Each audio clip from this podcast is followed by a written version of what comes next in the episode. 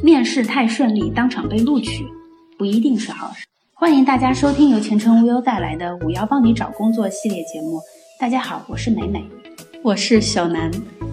来自前程无忧的消息，多家企业在春招中也纷纷将面试改为线上视频面试，而人力资源社会保障部也鼓励高校毕业生网上面试、网上签约、网上报到。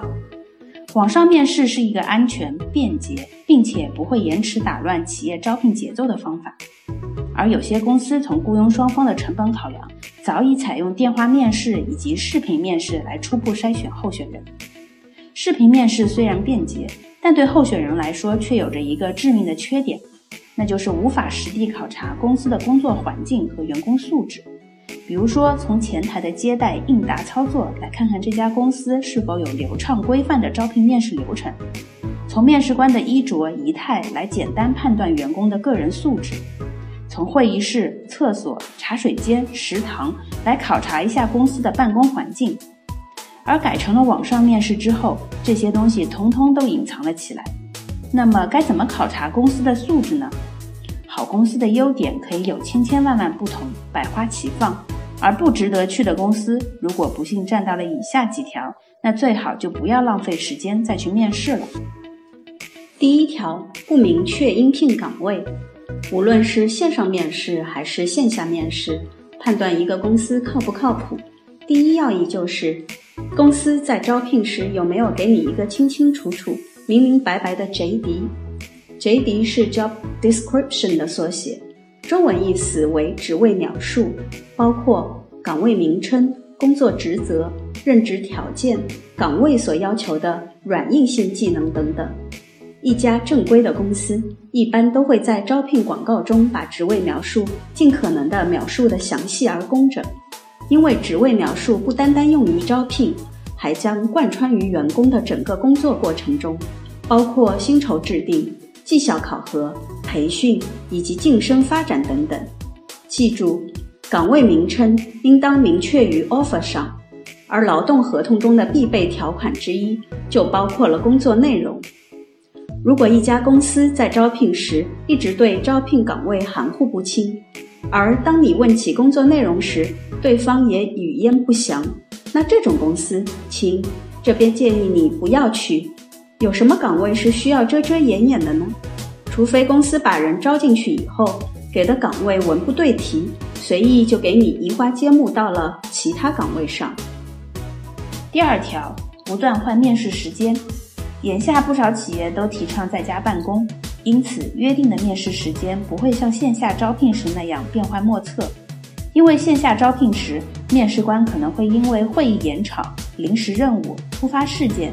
前面的面试拖延等等，而导致让候选人等候上一段时间。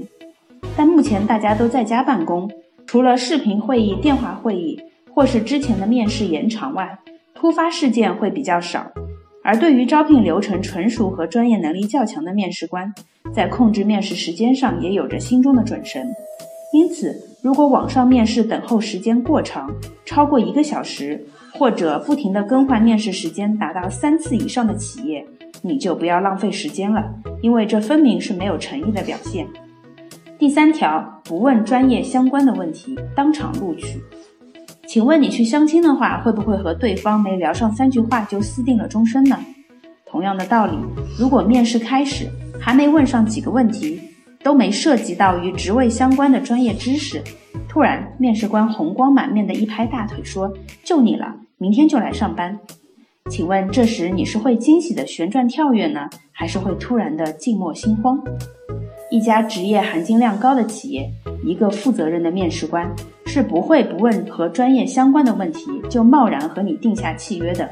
就算知名度再高的候选人，简历上的工作经验和业绩繁花似锦。面试官也会通过种种专业技能和全方位的场景设置来考察候选人究竟是不是名副其实。如果遇上三秒钟就和你看对眼的面试官，他催着你签约，那你也要怀着对自己认真负责的心态，反过来问问他这个岗位具体需要做一些什么事情，怎么进行绩效考核。第四条，给的 offer 和面试谈的时候不同。如果上述问题你都没有遇到，面试也在一片友好祥和的气氛中顺利的结束。而过了几天后，对方公司发出了 offer，这时且慢，先仔仔细细的过一遍 offer 的内容吧。如果你面试的是 A 岗位，而 offer 给你的是牛头不对马嘴的 B 岗位，那千万不要贸然就应允了。另外，既然已经发出了 offer，就不要羞于启口问薪资问题，至少要问清楚月薪多少，这个数字是税前还是税后？除了薪资以外，有哪些福利？谈薪的时候越冷静冷血，到岗的时候才会更客客气气，皆大欢喜。记住，口头的一切承诺都不算数，白纸黑字的 offer 才具有法律效应，且应当提醒对方用公司邮箱发送。最后还有一条不和不同原则，是不是要去遵守，就看你自己的选择了。这是个友情提醒，却也是个很关键的软性适应磨合问题。不合，和自己价值观完全不合的企业不要去。忍得了一时，忍不了一世。不同领导的管理风格，同事的工作状态都是你不喜欢、不愿意亲近的，谨慎考虑。毕竟现在见同事的时间比见家人的时间还要长。本期节目到此结束，感谢收听，我们下期再见。